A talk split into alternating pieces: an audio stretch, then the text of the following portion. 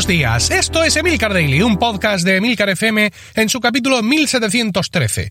Yo soy Emilcar y este es un podcast sobre tecnología en general, Apple en particular, redes sociales, productividad personal y francamente cualquier cosa que me interese.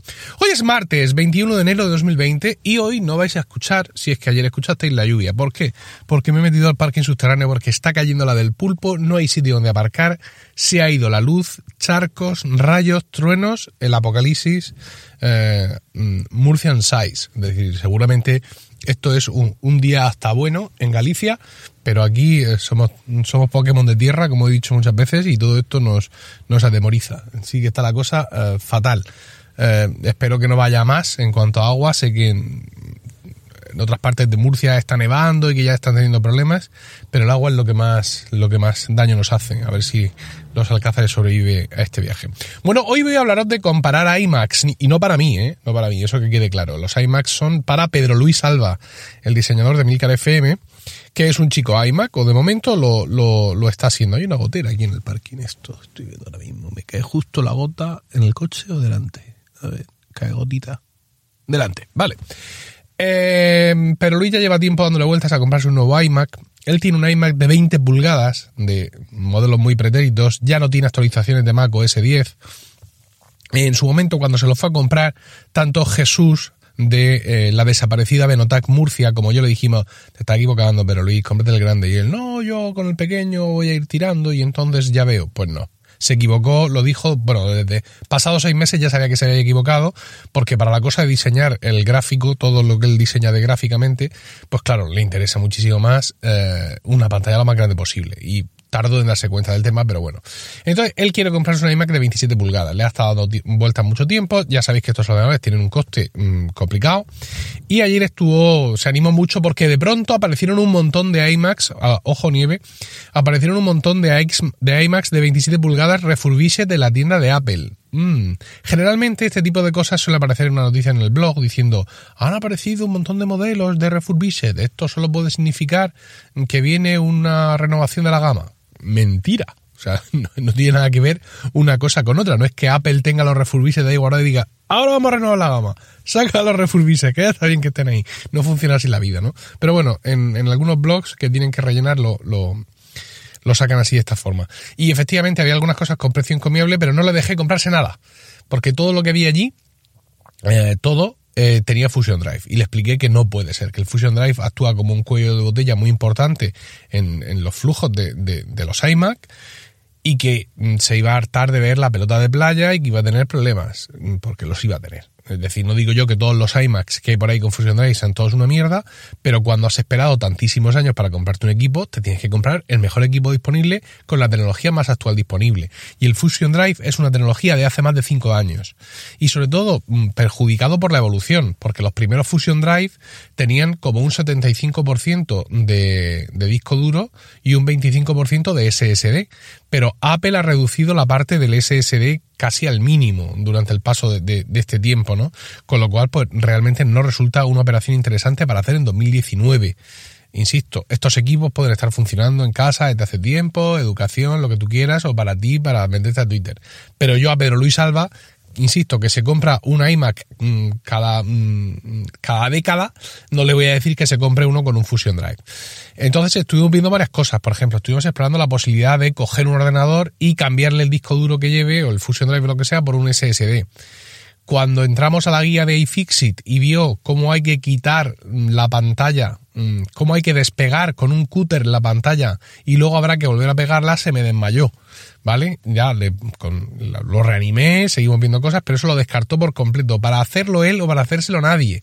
Dice que un iMac nuevo él no le va a hacer eso de reventarle la pantalla y si luego no se fija bien y si las humedades, en fin, que no, que no, que no le apetece. Alguno diréis, pues yo lo he hecho, pues mi cuñado Antonio lo hace y tal, no sé cuántos, que tiene una tienda con mi hermana y lo hacen. Me parece fantástico, pero él lo vio y no lo quiere hacer, con lo cual esa vía está descartada. Si vimos que los iMac de 27 pues tienen la puertecita de la RAM, con lo cual pues da igual que vengan con poca RAM, porque vienen con poca RAM, que luego tú ya más adelante ya se la podrás cambiar. Vale, fantástico. Y bueno, pues vimos muchas cosas que, que nosotros ya conocemos. Yo, por ejemplo, he hecho ya aquí un capítulo diciendo que el MacBook Pro de 16 pulgadas era barato, otro capítulo hablando de ese nuevo MacBook Pro de 14 pulgadas que Apple podría estar sacando y mm, trayendo no ya solo el nuevo formato de pantalla sin bordes que le permite llegar a las 14 pulgadas en un espacio, sino también la relación calidad componentes precio del de 16. He incluso hecho un capítulo de Weekly hablando de cómo el iMac Pro mm, de diciembre de 2017, un primero y único modelo, aunque luego le he añadido posibilidades a la hora de, mira, una gráfica nueva y tal, que mm, eso tenía los días contados, aunque seguía siendo un ordenador súper encomiable. Mm, todo esto está muy hablado, pero es curioso como cuando toda esta teoría que tú te haces tus guiones, tus magníficos, sales ahí como podcaster de Apple, no, dejadme que voy a hablaros del tema y todos decís, oh, ¿cómo sabe este tío? Todo eso, cómo te choca cuando te vas al configurador de equipo de la web de Apple y te pones a configurar un equipo.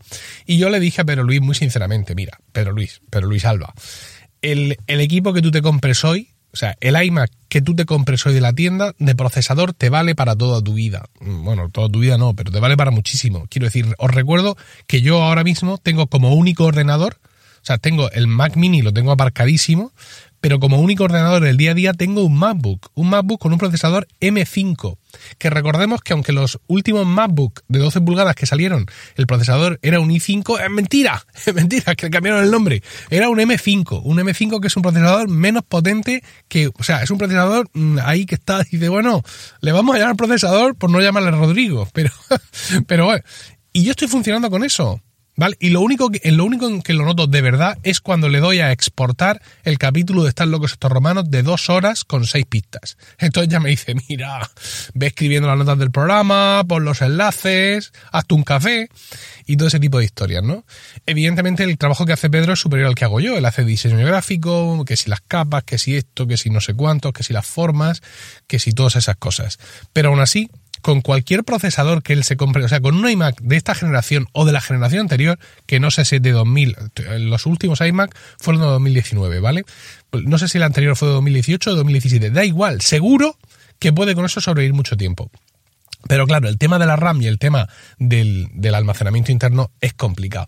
En esto también, digamos, pude volcar sobre él todo lo que he aprendido preparando estos programas que os digo. Sobre todo el tema del almacenamiento interno, porque claro, todas las opciones que él buscaba después de lo que yo le dije eran con un tera de SSD. Y eso, mmm, comprándoselo a Apple por defecto, pues se te va a las nubes. Al final estuve, creo que lo dejé casi convencido de que busque opciones con 512 gigas de SSD y le expliqué lo que estoy haciendo. Es decir, le expliqué cómo no solo Mm, mi MacBook tiene esos 512 GB de SSD, sino que encima el disco externo de 2 teras, donde tenía ocupado un tera y pico, estoy trayéndolo a ese disco interno y lo estoy subiendo a la nube. Estoy eliminando las descargas. Es decir, gracias a eh, lo que tiene iCloud Drive, que lo tienen otros servicios, como OneDrive, como Dropbox, como otros muchos seguros, pues yo cojo, por ejemplo, y le puse este ejemplo práctico, todos los MP3 de todos los capítulos que he grabado de Proyecto Macintosh, que los tengo en un disco externo de almacenamiento, me los meto al disco interno y cuando se han metido y se han subido a iCloud Drive, botón derecho, eliminar descarga. De esa forma me... A ver, está grabando esto. ¿Qué, ha pasado? ¿Qué ha pasado? ¿Cómo que está grabando esto? Diréis, ¿qué, está pasando aquí? No, que me han llamado, se ha cortado la, grabación, se ha puesto en, en pausa el Backpack Studio, pero no se reanuda con lo cual me estoy grabando otro archivo y ahora veremos cómo lo pego. Bueno, os decía, el tema de, la disponibilidad, o sea, del almacenamiento, ¿no? De lo que necesitas.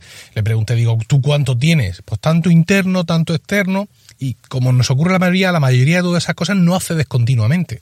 Tú necesitas acceder al sistema operativo, a las aplicaciones instaladas y a las cosas con las que más o menos estás trabajando. Y eso difícilmente te supera 256 gigas.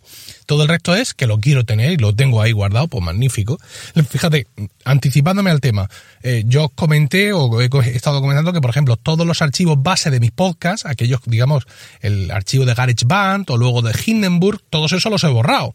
Y le pregunté, ¿Tú guardas todavía los originales de todos los trabajos que hicimos con Simbólico? Simbólico fue una empresa de publicidad que tuvimos pero Luis y yo e hicimos básicamente un trabajo que fue una campaña publicitaria para una candidatura al Colegio de Médicos, que además ganó las elecciones. Y claro, él guarda todavía, entonces trabajaba en Photoshop, todos los archivos PSD originales. ¿Para qué? ¿Para qué? Después de tantos años. Pues guarda los resultados, digamos, como, pues, como archivo de lo que hicimos en su momento y que estuvo muy bien. Pero ¿para qué quieren los PSD originales? Bueno, pues los quieras o no los quieras, eso no, no accedes todos los días a ellos. Te lo puedes meter en un OneDrive, en un iCloud Drive, botón derecho, eliminar descarga. Y con eso no es ya que elimines tu necesidad de tener un disco duro de un tera interno, sino que incluso puedes llegar a eliminar tu necesidad de discos duros externos. Bueno, con eso se quedó Pedro dando vueltas. Lo que pasa es que yo vi, evidentemente, que mm, el iMac y todos los equipos de Apple se merecen lo que le ha pasado al MacBook Pro 16. Es decir, el precio franquicia, 2.699, digamos, el precio de salida, básicamente, viene ya con SSD, el que sea, en este caso 256, y con 16 GB de RAM. Entonces, pues esto comparativamente no, no, tiene rival ahora mismo en la gama de Apple. O sea, nosotros necesitamos que al precio franquicia de un iMac de 27, que su precio más bajo es de 2.099 euros, creo, bueno, súbele 100 euros. 2.199 venga con 16 de RAM y venga con 256 de SSD. ¿Qué menos? ¿Qué menos? Y a partir de ahí, pues tendremos gamas realmente muchísimo más accesibles. Y eso le tiene que pasar a todos los equipos de Apple. Y solo por ese motivo le dije que quizá le merecía la pena esperar en vez de hacerse él una, una componenda. Pero bueno, vamos a ver eh, qué hace, vamos a ver si toma alguna decisión, porque claro, tampoco sabemos cuándo van a salir nuevos iMac. El último salió en marzo de 2019. Los anteriores, quiero recordar ahora que eran de 2017. Con lo cual, pues perfectamente el iMac podría estar en un ciclo de dos años, perfectísimamente, y no habría nada que reprocharle a Apple en ese sentido. Más allá de que no está actualizando, digamos, con este nuevo juego, con esta nueva comparativa de precios componentes que ya está poniendo en práctica en el MacBook Pro 16 y que puedo hacer de la iMac un ordenador que se quede un poco en el pasado. Pero como eso les da igual, porque han tenido el Mac Mini en esa situación un montón de tiempo y no les ha importado, pues tampoco creo que les importe esto. Bueno, todas estas reflexiones sobre eh, el tema de comparar iMacs para Pedro Luis Alba. Espero vuestros comentarios en emilcar.fm barra daily, donde también encontraréis otros medios de contactar conmigo. No olvidéis suscribiros a Weekly, mi podcast privado semanal sobre Apple, productividad y podcasting, disponible en emilcar.fm barra weekly. Que tengáis un fantástico martes, un saludo y hasta mañana.